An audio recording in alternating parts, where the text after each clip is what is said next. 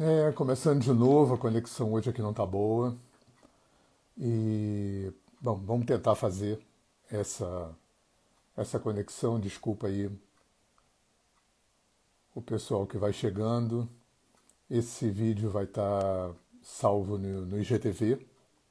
Então eu vou começar é, logo o nosso papo, porque eu tô com medo que a conexão ruim hoje atrapalhe a gente e dê uma certa é, inviabilizada aqui no nosso papo, mas vamos, vamos seguindo. Então, gente, eu trabalho formando terapeutas há quase 20 anos. Eu trabalho com uma terapia que se chama alinhamento energético. Eu também sou constelador, também trabalho com renascimento. Dei aula de yoga há muito tempo e dei aula em curso de formação de instrutores de yoga. Fui massoterapeuta ayurvédico muito tempo e dei muito curso de massagem ayurvédica. Então eu venho é, com um pé atolado na jaca indiana, já tem quase meio século. E a coisa mais interessante que eu tenho percebido, eu acho que o motivo do nosso papo hoje é, é botar um pouco isso em cima da mesa, porque aprender uma técnica é fácil. Né? Basta estudar e praticar. Então, se tornar um instrutor de yoga, se tornar constelador, se tornar renascedor, se tornar terapeuta de teta healing, de reiki, do que quer que seja dentro dessa área sistêmica, holística, transpessoal, é técnica. Né? Estudou, praticou, você se apropria de uma técnica. Agora, eu acho que a grande proposta que essas terapias fazem, se a gente é, é andar um pouco atrás, anos 60, 70, e eu gosto sempre de falar isso para os meus alunos, quando é, o Oriente invadiu o Ocidente, anos 50, 60 na Europa e Estados Unidos, anos 70 no Brasil. É, o que, que a China, a Índia, o Japão trouxeram é, explicitamente? Técnica. Né? Então hoje a gente conhece yoga, é, shiatsu, acupuntura, macrobiótica, meditação, chakras, budismo, hinduísmo, por aí vai. Né? E é, esse conhecimento já está inserido na nossa cultura, infelizmente não ainda na massa miserável, mas da classe média para cima, formadora de opinião, isso já faz parte.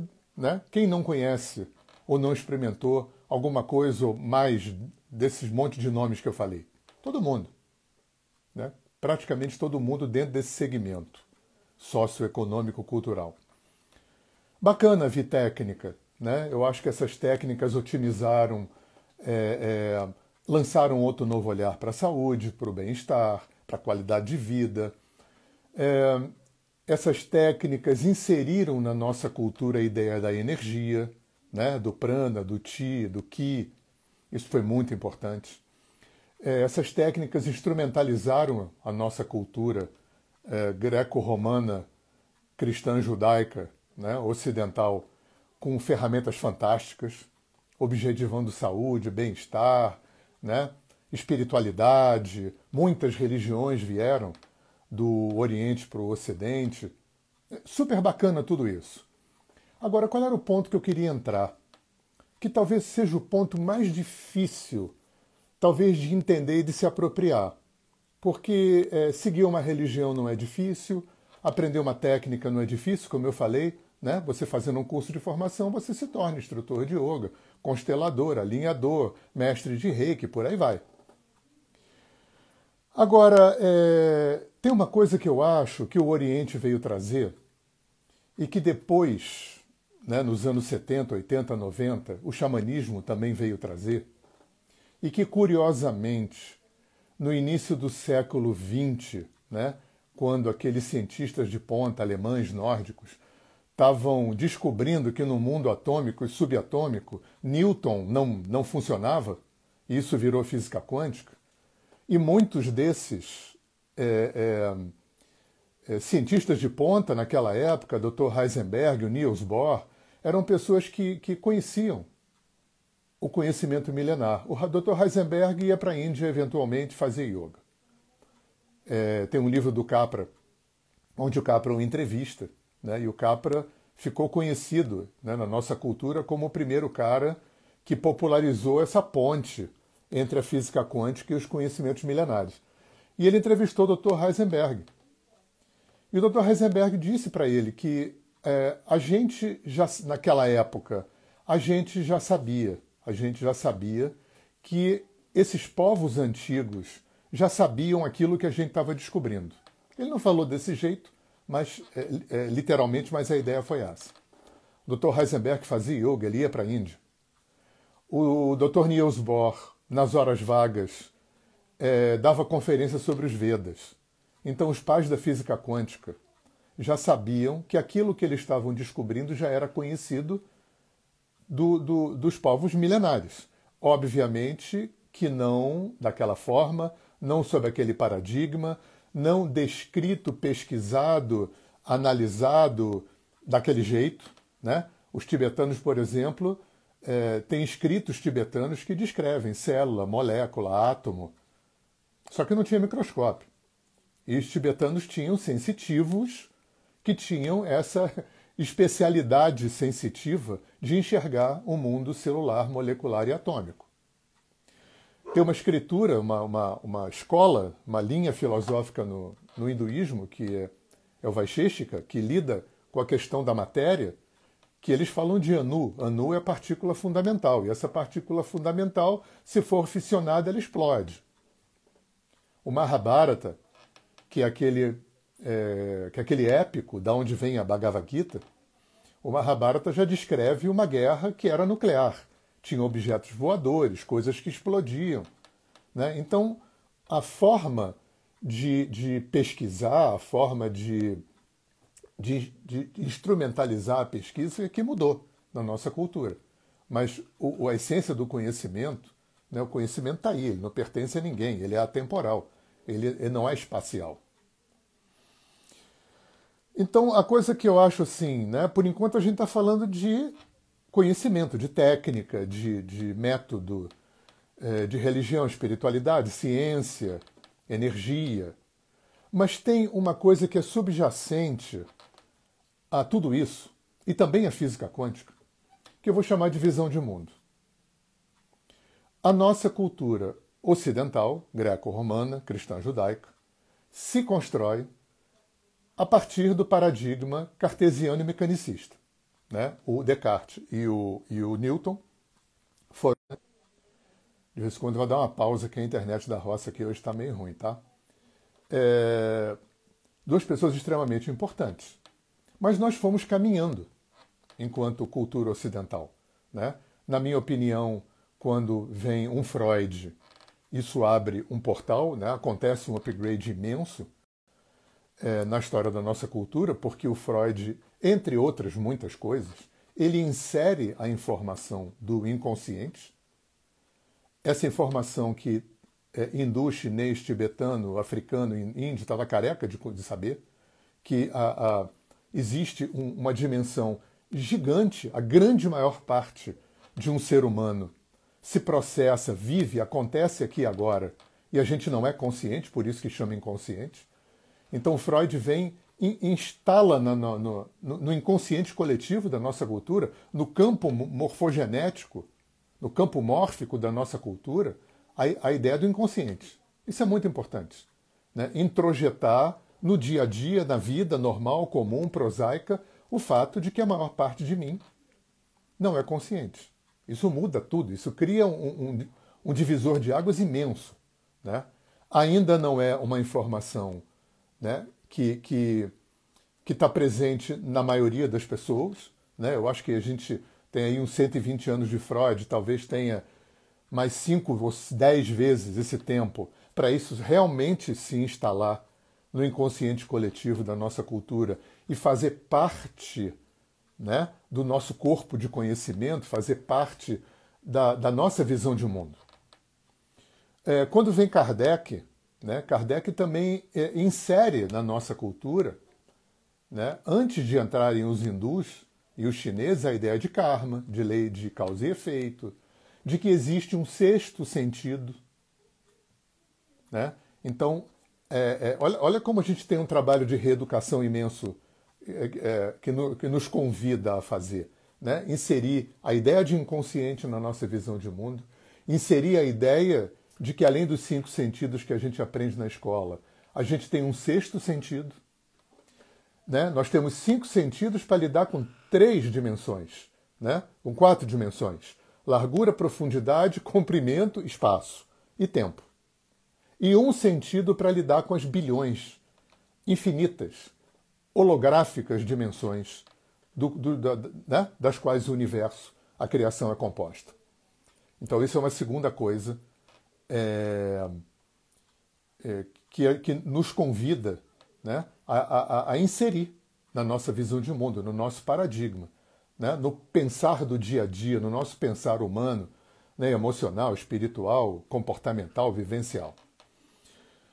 Mas o ponto que eu quero chegar aqui é que tem uma terceira coisa. Na verdade, não tem primeira, nem segunda, nem terceira, porque tudo isso acontece junto.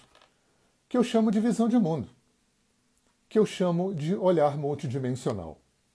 Então, existe um convite que vem através da Índia, da China, do Tibete, da África, dos índios né? e da física quântica, da gente transcender, desconstruir, não é negar e não é colocar isso como uma coisa obsoleta, mas é a gente transcender o olhar cartesiano e mecanicista para a vida.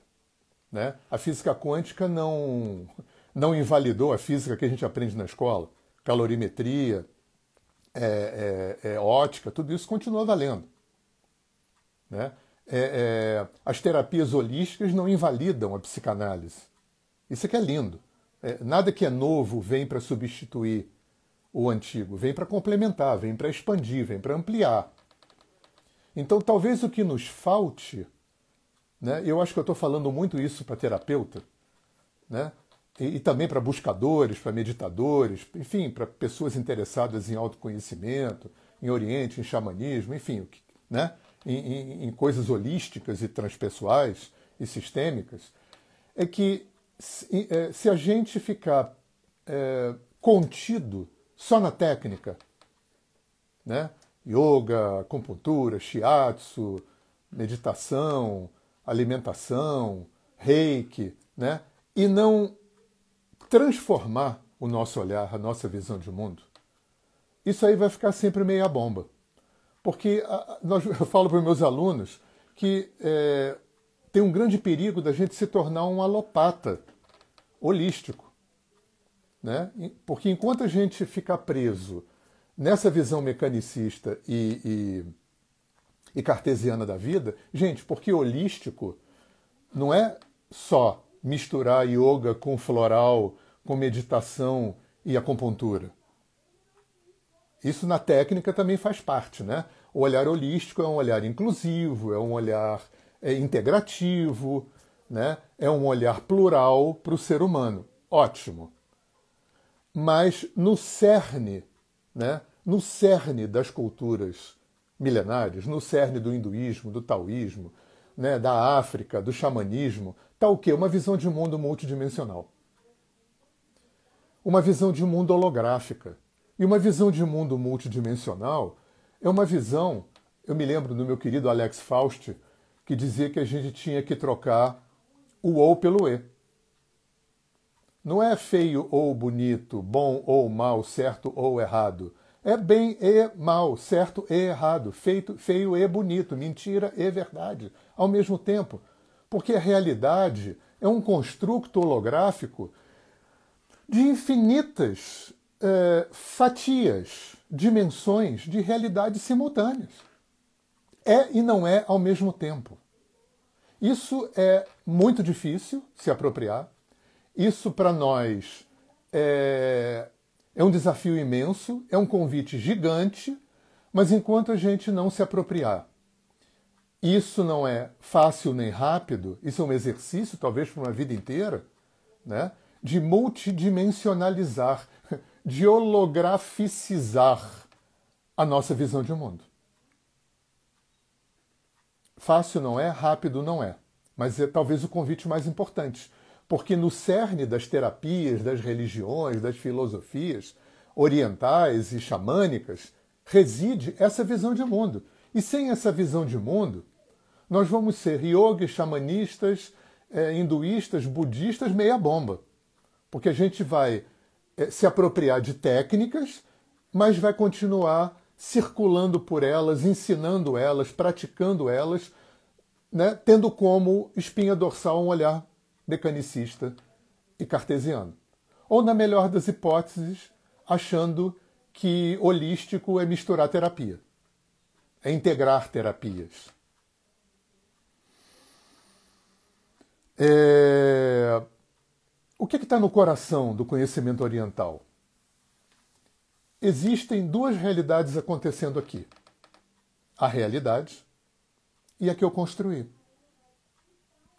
A realidade, o taoísta vai chamar de tal, o, os hindus vão chamar de Purusha, Brahma, Atma, né? a consciência, o eu superior, né? e que é a dimensão absoluta da existência. Essa dialética absoluto relativo é uma dialética que até os orientais chegarem, né? talvez Schopenhauer, né? É, enfim, é, é, era, era para os filósofos europeus que não beberam da, do Oriente desconhecida.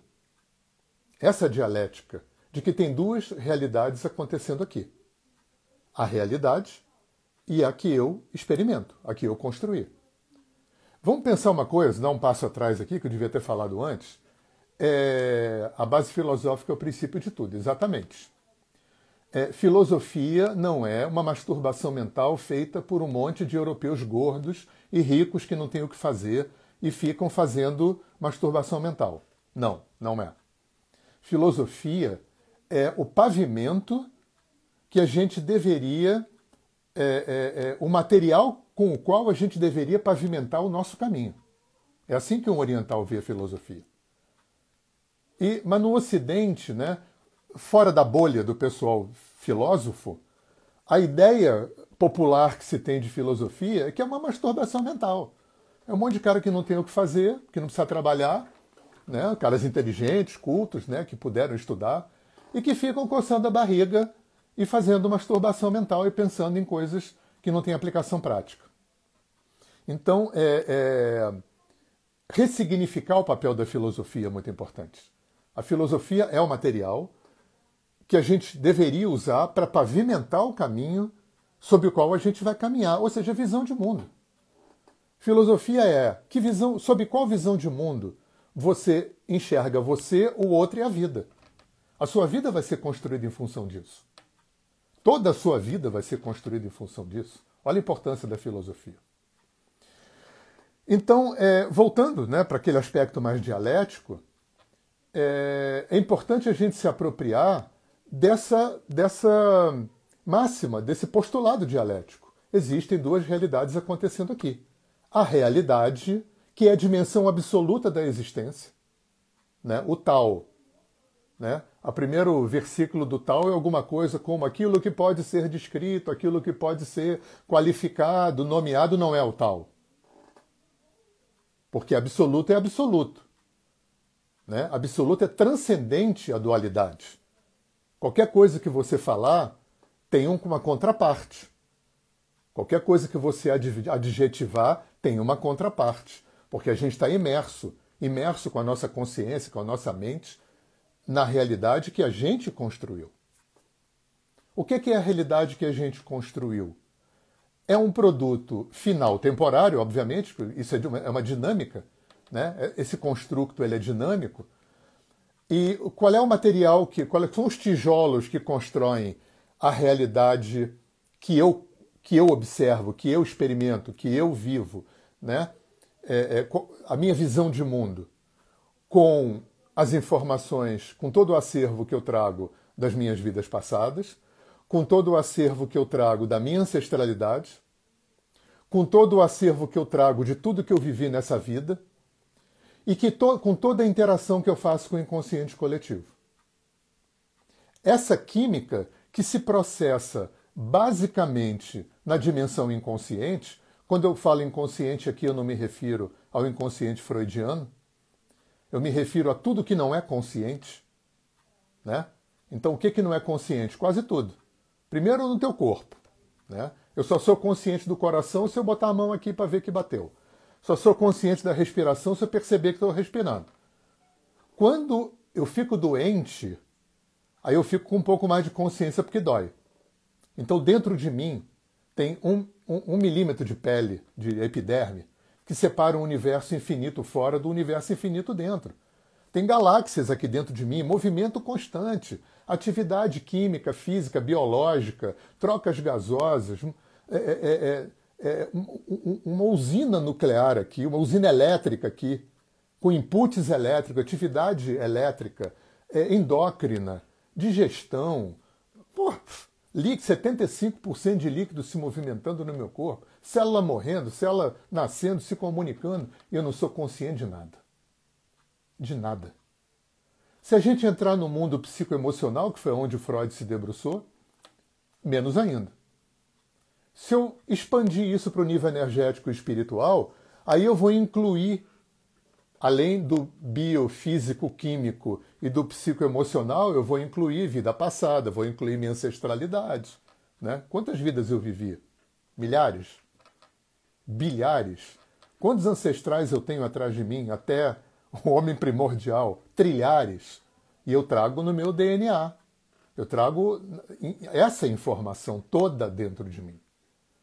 Hoje a epigenética, né, que é um ramo da, da biologia, o Dr. Bruce Lipton, o pessoal já sabe na epigenética que o DNA não transmite só característica física, transmite característica psicológica, comportamental. E daqui a pouco não precisa nem mais acreditar em reencarnação né? a morfogenética através do Rupert Sheldrake.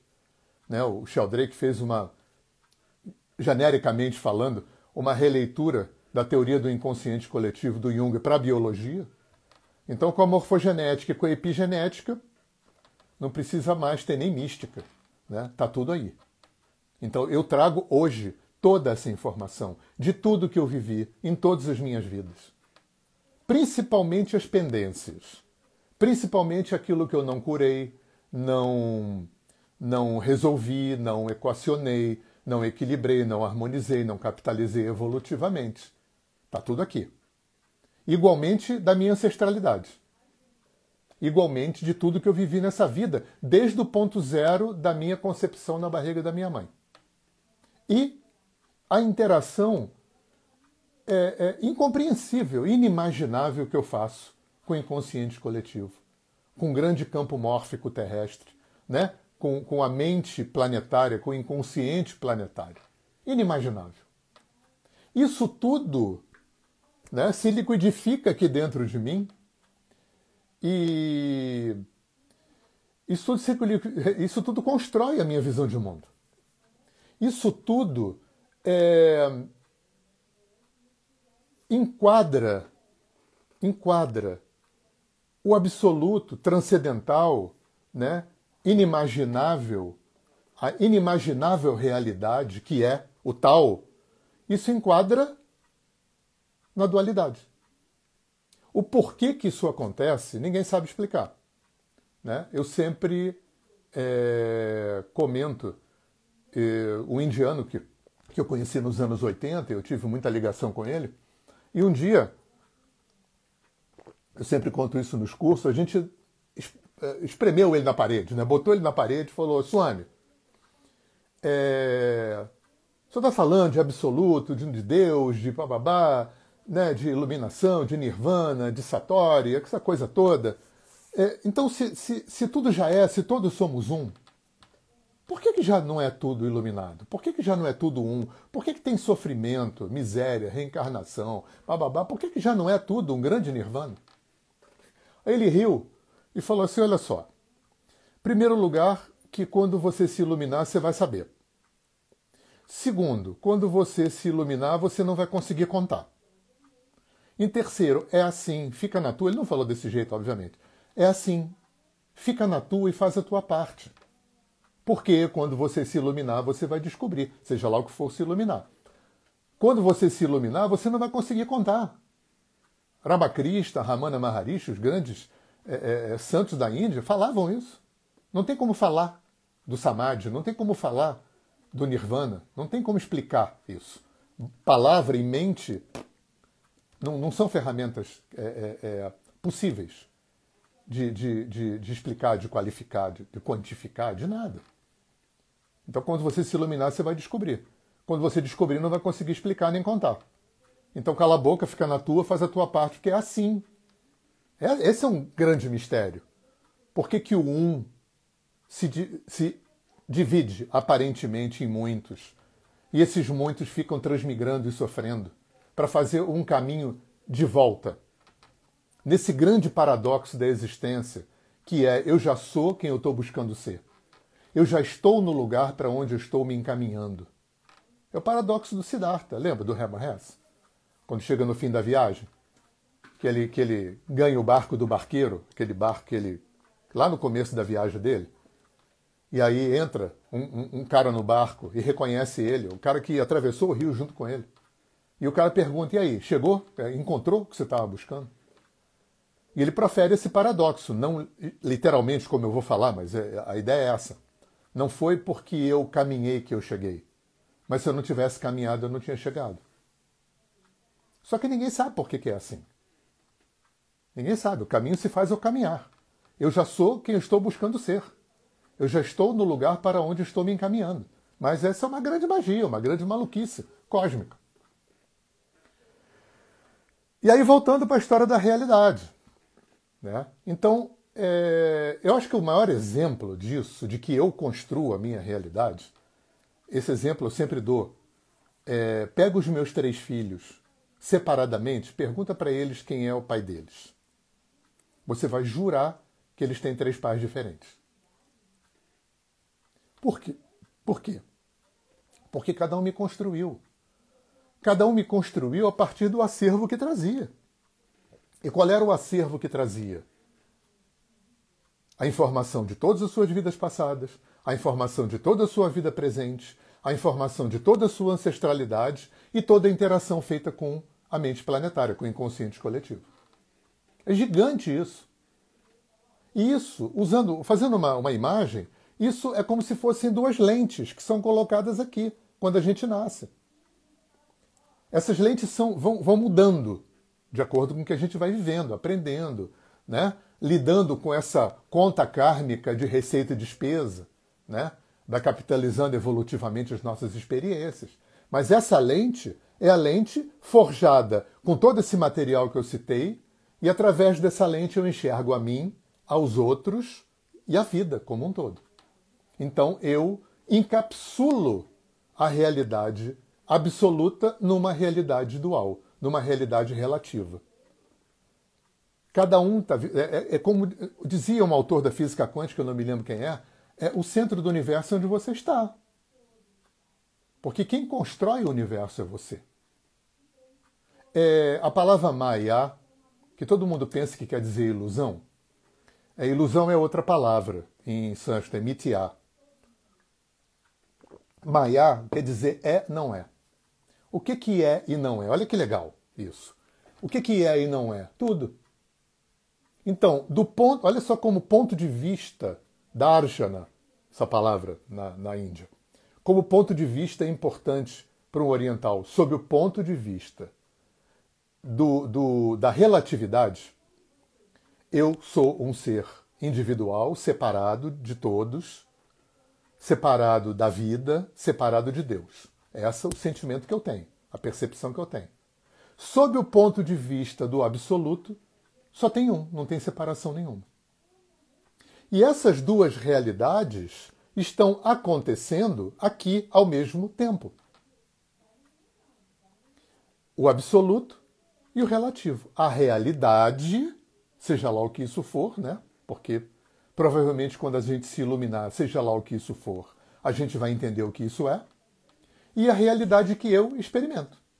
Talvez o santo, o yogi, o iluminado, né, é, o transcendido, o santo, seja aquele que desconstruiu esse construto. Lembra daquele postulado de física quântica que eu acho que, é, é para mim, é o link mais fantástico que tem com o conhecimento oriental. Quando eu olho, é partícula, quando eu não olho, é onda. quando eu olho para mim, para o outro e para a vida, sob o construto, né, de, de, do, meu, do tripé que fomenta esse construto, o meu ego, a minha mente racional e os meus cinco sentidos. Quem fomenta e mantém esse construto, quem fomenta e mantém esses óculos na minha frente, sob os quais eu, eu, eu vejo a mim, a vida e o outro de forma separada, é forjado e mantido por esse tripé: um ego, uma mente racional e cinco sentidos. Talvez o santo tenha sido o que desconstruiu tudo isso. O que não é, não é quem matou o ego que matar o ego dá um bom esquizofrênico, mas quem é, se desidentificou, né, tirou o poder do ego, da mente e dos cinco sentidos como forjadores da ignorância, que isso, para um hindu, é ignorância. O que é ignorância? É achar que é verdade aquilo que eu olho através desses óculos. Isso é Maya. Não é que Maya é uma coisa que não é. é... Não me diz que se eu beliscar aqui doer é ilusão. Não é, está doendo. Esse, esse sentido de ilusão de Maya não é de uma coisa que não existe, é de uma coisa que só existe relativamente. Só existe a partir da existência que eu dou. Olha que coisa interessante. A partir da existência que eu dou. Então é interessante que a gente possa é, olhar para isso eu, é claro que eu vou tridimensionalizar isso aí, porque eu não consigo pensar holograficamente, mas eu vejo a realidade como um complexo de realidades sobrepostas, que se interfaceiam de forma paradoxal, a ponto de uma coisa ser e não ser ao mesmo tempo. Quase tudo é e não é ao mesmo tempo, né? Eu acho que um outro, um outro uma outra prova desse, dessa existência relativa, né, da existência relativa, é que não existe valor absoluto. Senão, bonito seria bonito para as 6 bilhões de pessoas que vivem na Terra. Feio seria feio, bom seria bom, errado seria errado, gostoso seria gostoso e não é. Não é porque certo, errado, bem e mal, é, é, é prazeroso e desagradável depende de o quê? De um construto, de uma construção que é totalmente circunstancial, que é totalmente relativa, que é totalmente contextual. É de uma complexidade imensa isso tudo. É, é, é, personalizado, cada um é um universo ambulante. Cada um experimenta a vida de uma forma singular. Cada um constrói a vida à sua imagem e semelhança. Né? O fora é um reflexo do dentro. É a qualidade com a qual eu me experimento, a qualidade com a qual eu vivo dentro de mim, a qualidade com a qual eu me sinto encarnado nesse corpo, é o determinante para a construção da qualidade da minha vida. Não tem como eu viver na merda, né, me sentir péssimo e, ter uma vida ótima. O meu entorno, o meu fora, é um, é, é um, é um, é um produto do meu dentro. Por isso que né, não adianta mudar o fora para mudar dentro, e a gente faz isso, né? A nossa cultura faz isso, por uma ignorância dessa, é, é, desse movimento, dessa fisiologia toda. Né? Você pensar, a gente, nós todos, quanta energia a gente gastou, energia verbal, mental, emocional, tentando mudar pai e mãe, tentando mudar é, cônjuges, filhos, amigos, colegas de trabalho, porque a coisa é sempre fora. Né? A nossa cultura foi uma cultura que estabeleceu a realidade como uma coisa fora, não é uma coisa que eu tenho que buscar dentro. É uma coisa que eu tenho que buscar fora. E aí, o que me motivou a trazer esse papo todo, tá? Agora eu vou chegar mais ou menos no, no que eu queria, no, no, desafio que eu queria lançar, um desafio de reflexão, né? As pessoas que me conhecem sabem que eu sou muito posicionado no não falar verdades, né? Eu me lembro, sempre começo o meu curso com uma frase de Buda, que não é assim, literalmente, mas, porque né, tem aquele rebuscamento oriental, mas ele dizia: não acredite, não acredite em nada que eu falar. Experimenta. Se funcionar, valeu. Se não funcionar, continua procurando. Né? Então, o meu espírito aqui é sempre é, jogar reflexões no ventilador. Né? Não é merda, não, é reflexão, é coisa legal. É... O que está acontecendo no mundo está errado? É, é, eu acho que aí talvez esse, esse, esse raciocínio talvez seja o mais desafiador. O mais desafiador para gente que se pretende holístico, sistêmico, né, iógico, xamânico. Está errado o que está acontecendo aqui? Porque eu escuto muito isso. Né? Eu lido muito com essa bolha toda, inclusive com gente bem jovem, né? tipo eu ontem. Né? Eu sou facilitador do Gaia Education. Né? Eu moro ao lado do centro de Vipassana. Então eu lido muito com esse universo ecológico, alternativo, natureba, é, meditador, iógico, vegano, bababá. Né? E como as pessoas é, não percebem, que é a impressão que eu tenho, né, que elas se apropriaram da técnica, mas não se apropriaram do ponto de vista, elas meditam, fazem yoga, fazem tudo, mas continuam pensando mecanicistamente e cartesianamente, achando que holístico é misturar terapia. Porque se isso que está acontecendo no planeta, ambientalmente, é, humanamente, politicamente, está errado, qual é o raciocínio? Bom, então Deus errou? Seja lá quem for Deus, errou. Porque se está errado, Deus errou. Então Deus não está no controle, Deus não é onisciente, Deus não é onipresente, Deus não é onipotente, né? Porque quem é onipotente, onipresente onisciente não erra. Então Deus errou. Isso aqui está errado é porque alguém errou. É porque o cara que está tomando conta errou. Ou, ou existe o Satanás cristão. Existe uma luta do bem contra o mal. É, eu pessoalmente acho isso muito infantil. Né? Eu não acredito, com todo respeito a quem acredita, eu não acredito em forças involutivas. Eu não acredito em luta do bem contra o mal. Existem as trevas? Claro. Existem os seres trevosos? Claro. Mas todos a serviço do bem. Porque, na minha opinião, pelo que eu entendi do conhecimento oriental, né, 100% de toda a criação está em expansão. 100% de toda a criação. É anacrônico. Né? Se a gente entende, através dos chineses, dos tibetanos, dos hindus, se a gente entende que é, uma das grandes é, leis, vamos dizer assim, da existência, da criação, é a autorregulação, que acontece através da lei do karma, da lei de causa e efeito, não tem espaço para a luta do bem contra o mal. Não tem espaço para força involutiva. Tem espaço para quê? Para obstáculo. Para obstáculo, para resistência, para teste, para prova, para exercício. Isso quem faz é Satanás. Isso quem faz é o demônio. Vai ver em mitologia hindu se existe esse conceito do demônio cristão. Não. O demônio, na filosofia, na mitologia hindu, ele trabalha para Deus.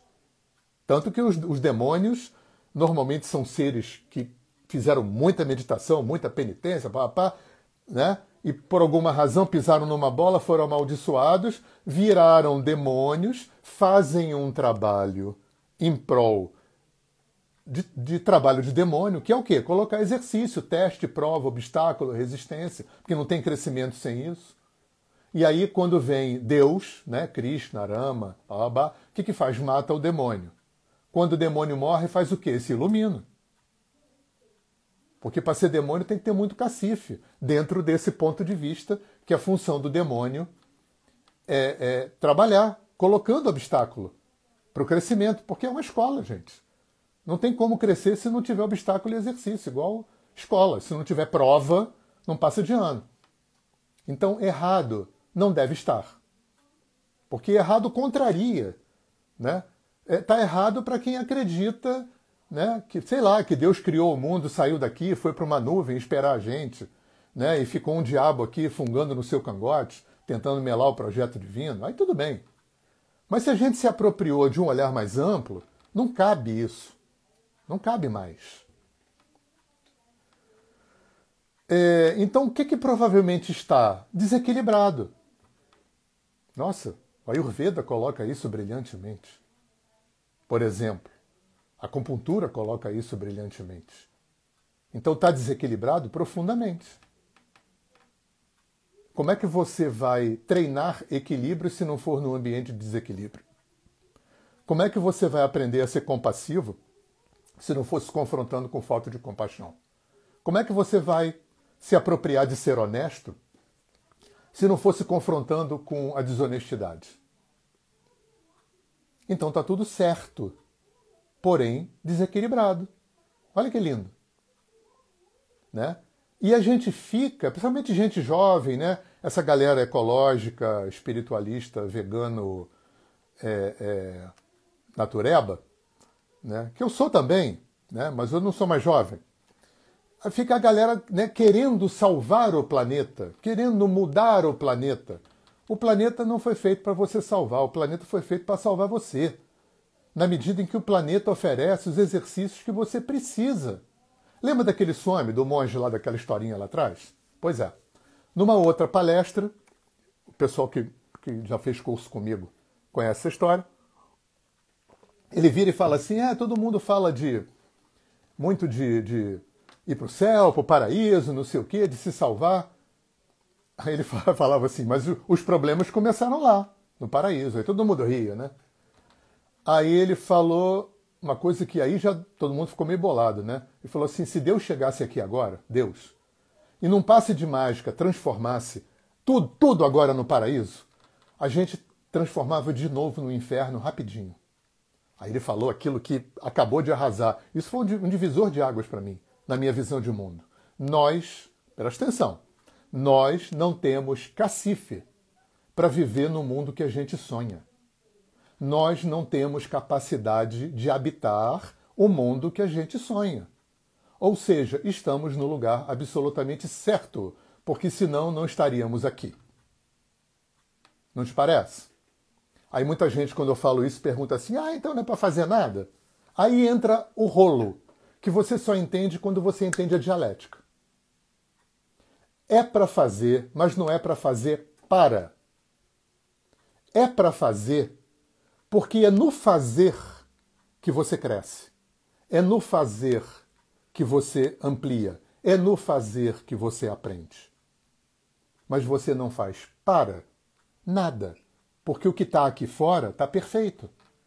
Não tem que ser mudado por você. Não tem que ser melhorado por você. Está tudo perfeito. Tudo... Lembra, o Kardec, eu não sou espírita, mas ele, ele matou na mosca planeta de expiação. É uma escola. Senão, gente, a gente fica como alguém que tivesse no terceiro ano do ensino médio, né? ao invés de estudar, fazer prova para passar para a faculdade, fica tentando transformar, tentando fazer uma revolução para transformar o terceiro ano do ensino médio no primeiro ano da faculdade. Isso não existe. Porque o terceiro ano do ensino médio está perfeito. É, proporciona os obstáculos, exercícios, testes, provas, perfeito. Para quê? Para você passar para o primeiro ano da faculdade. Que deve ser o que Kardec chamava de planeta de regeneração. Então, olha que dialética fantástica. É para não fazer nada? Não. É para fazer? É. Mas é para fazer para alguma coisa externa? Não é para fazer como se fosse. Olha que coisa interessante. É para fazer como se fosse. Porque o externo, o fora, a vida, é, é, é o material de trabalho. Então é para eu me posicionar como se eu fosse salvar o mundo, como se eu precisasse salvar o mundo. Mas eu preciso saber que isso não é assim. Isso é e não é. Porque o mundo está certo, o mundo não precisa ser salvo. Porque tem alguém no controle que não errou, que está fazendo. É a gente que não entende. Sabe por que, que a gente não entende? Porque 99, muitos por cento é inconsciente. A gente não lembra de vida passada nenhuma. A gente não lembra dos nove meses de gestação na barriga da mãe. A gente não lembra da maior parte da infância. A gente não conhece ancestral nenhum atrás dos nossos avós. A gente não conhece 99, muito por cento de nada. De nada. A gente tem que deixar de ser arrogante. Sabe quem é um bom manual para a gente entender isso? Bhagavad Gita. Tao Te King. São dois livros que são dois manuais disso. Exatamente disso. É, o Tao Te King fala de Vuvei, ação na inação e inação na ação. É para agir? É para não agir? Não, é para agir. É para agir para? Não.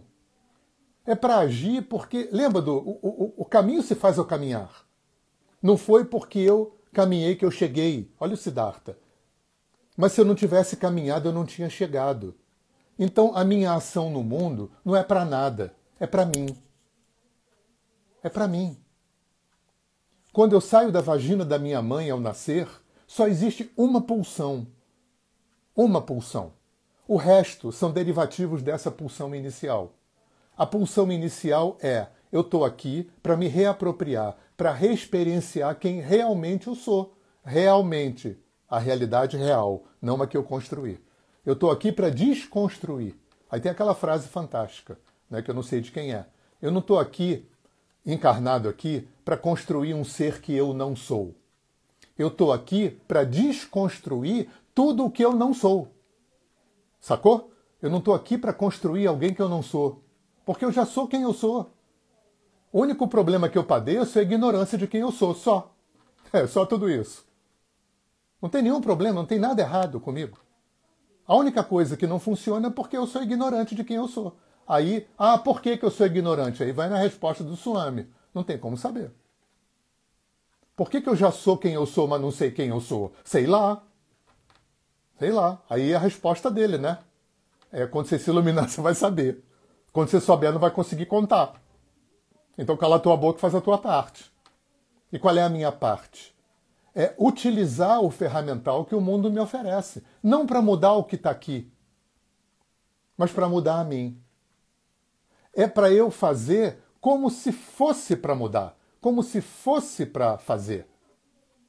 Mas a compreensão maior é um upgrade de consciência, o entendimento de que está tudo perfeito, que isso tudo aqui é só material de trabalho para quê? Para trabalhar, a única pessoa que eu tenho poder de mudar, não tenho poder de mudar nada.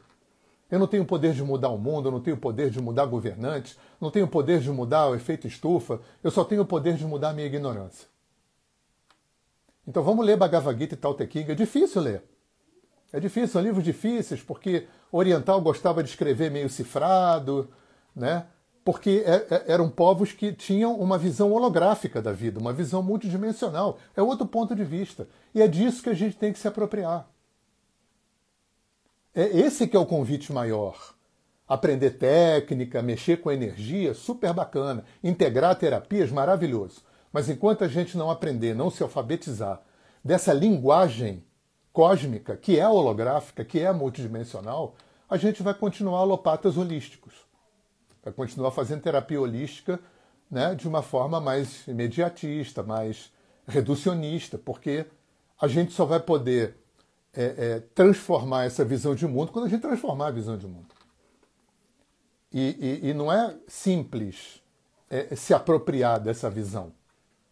Né? Porque qual é a primeira coisa que me falam quando eu falo na turma? Ah, então não tem que fazer nada? Claro, essa é a lógica cartesiana. Não.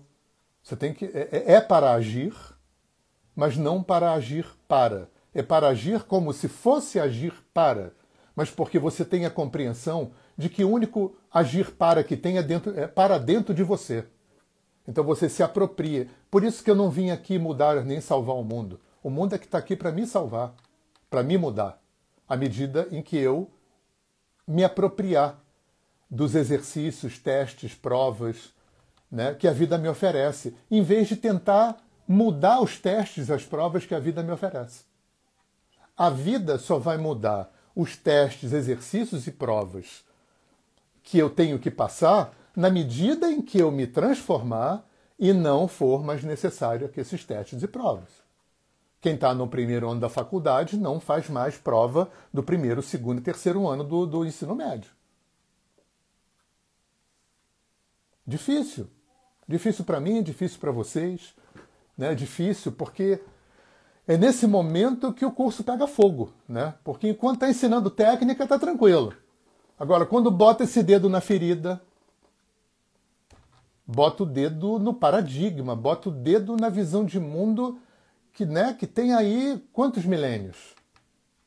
Né? Acreditando no Satanás cristão, acreditando que a gente nasceu pecador e culpado. Né? Isso tudo está muito inserido, muito entranhado no inconsciente coletivo da gente. Né?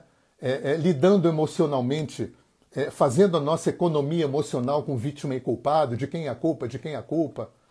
Olha quanta coisa para desconstruir. É... é isso aí. Eu acho que a gente tem um material bom aí, né? Eu volto a sugerir, né? Leia o Bhagavad Gita, leia o Tao Te.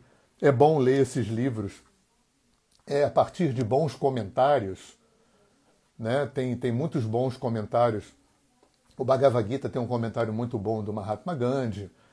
É, tem um comentário muito bom da Glória Arieira, que é o Bhagavad Gita que eu gosto mais. Né? Foi minha professora de Vedanta. É, o Tao Te King tem muitas, muitos comentários interessantes, né? porque aí você pega uns caras que estão há muitas décadas estudando isso e te dão uma noção. Mas são dois manuais exatamente desse ponto que talvez seja o mais nevrálgico para gente, né? que entorta né? o nosso mental. Por isso é importante meditar. Né? As pessoas que trabalham com plantas de poder né? também é muito interessante entender. Eu me lembro muito do Castaneda, no quarto livro do Castaneda, né, depois dele ter, durante três livros, tomado um monte de planta, de fumado cogumelo, tomado datura, tomado peiote. Aí o Dom Juan chega para ele no quarto livro e fala assim: Olha só, é, até aqui eu tive desconstruindo essa tua mente aí racional. Agora acabou planta, agora o trabalho vai começar. É mais ou menos como o Zen budismo. Né? O mestre te dá um koan, né? O mestre fala para você assim: olha lá, vai meditar na quadratura do círculo. Vai meditar no mantra mu. Mu não quer dizer nada. Isso é só um truque para quê? Para desconstruir essa mente da gente que está há milênios né? sendo lavada cerebralmente numa visão de um mundo cartesiano e mecanicista. Tá, gente? Esse papo dá, rende muito, né? Rende horas de papo, né? Mas eu acho que, que eu acho que eu consegui equacionar aqui, né? É, é, é fazer a equação da questão. Aí cada um, porque a resolução da equação é cada um. Lembra daquela coisa? O cara que equacionou a equação, o cara que resolveu a equação não consegue resolver as outras equações. Ele só consegue é, é, é, é sugerir exercício. O guru, né? O guru não, não tem como te iluminar. O guru tem como te é, é, é, ir com você, né, dizendo: olha só, eu fui por ali funcionou, eu fui por aqui funcionou. E, não pode mais do que isso. Né? Tanto que a palavra guru quer dizer aquele que ilumina a escuridão. Ele acende uma lanterna e é o máximo que ele pode fazer. Porque a solução da equação ela é, ela é, é, é, é individual, porque cada equação é diferente. Aliás, ahá, cada equação é simultaneamente igual e diferente porque nós somos simultaneamente iguais e diferentes. Olha que legal. Sob o ponto de vista do absoluto, nós somos um. E o Capra dizia um negócio muito interessante. Nós não somos um. Né? Ele fala aqui, ah, quando fala nós somos todos um, todo mundo pensa logo no espiritual. Não, nós somos um na matéria. Porque eu estou aqui trocando átomo. Quando eu sair dessa sala, daqui do meu escritório, 60 minutos depois dessa live, eu já não tenho mais a estrutura material que eu tinha quando entrei. Eu estou trocando átomo com tudo. Com, com, com o celular, com a parede, com os violões que estão aqui atrás, com o relógio o notebook que está na minha frente, assim vai. Nós somos um até na matéria. Isso tudo é uma aparência, isso é Maya. Sob o ponto de vista do, do absoluto, só existe um. Uma existência, o universo todo é uma existência só. Só existe uma mente, só existe um inconsciente, só existe um grande coração. Né? Eu acho que Buda colocou isso muito bem. Buda não acreditava em alma, em espírito. Né? Deus não sai cortando pedacinho de si e colando em cada feto que vai nascer. Ele chamava de skanda. Nós somos um agregado. Um agregado de quê? De ego, mente racional e cinco sentidos que pilotam o quê? A conta bancária do karma. Ficam fomentando. Sansara. Nascer, morrer, nascer, morrer, nascer, morrer. Né? O combustível do nascer, morrer é karma. Causa e efeito, ação e reação. E quem fica instrumentalizando isso é ego, mente racional e cinco sentidos. Por quê? Não sei. Tá? Quando a gente se iluminar, quem chegar primeiro me conta. Tá bom, gente? Então é isso aí. Né? É... Esse é um grande convite. Talvez esse seja né, a gente, quando foi fazer as formações de terapia, ler os nossos livros, meditar, né, se submeter como cliente às terapias holísticas, eu acho que isso foi o ensino médio. Agora estão convidando a gente para fazer vestibular e ir para a faculdade. E, na minha opinião, né, isso transcende a técnica, transcende método, transcende filosofia. Né? Isso é paradigma. É sob que visão de mundo? Sob que visão de mundo? Sob que ponto de vista? Sob que paradigma você olha para você, para o outro e para a vida? E o que nos convida é a gente se apropriar. Nos, nos convidam os povos do Oriente, os africanos, os índios, a física quântica, né? As linhas transpessoais sistêmicas e, e, e holísticas de terapia, né? a gente se apropriar né, de um olhar multidimensional e holográfico para a vida. Tá bom? É... Alguém me perguntou se eu já vacinei, já, já tomei a primeira dose. tá bom, gente? Então, um bom domingo para vocês.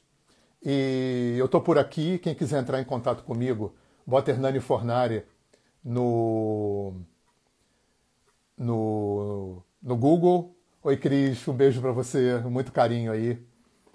Um beijo grande. É, bota Hernani Fornari no Google, você vai chegar no meu site, no meu, nos meus canais de vídeo, nos meus canais de podcast, é, nos meus blogs. No meu site tem o meu WhatsApp, tem o meu e-mail, pode entrar em contato comigo. É, quem tiver interesse nos meus e-books, eu tenho três e-books, eu estou disponibilizando gratuitamente, é só entrar em contato comigo. Tá bom? Um beijo grande para vocês, um bom domingo e vamos nessa.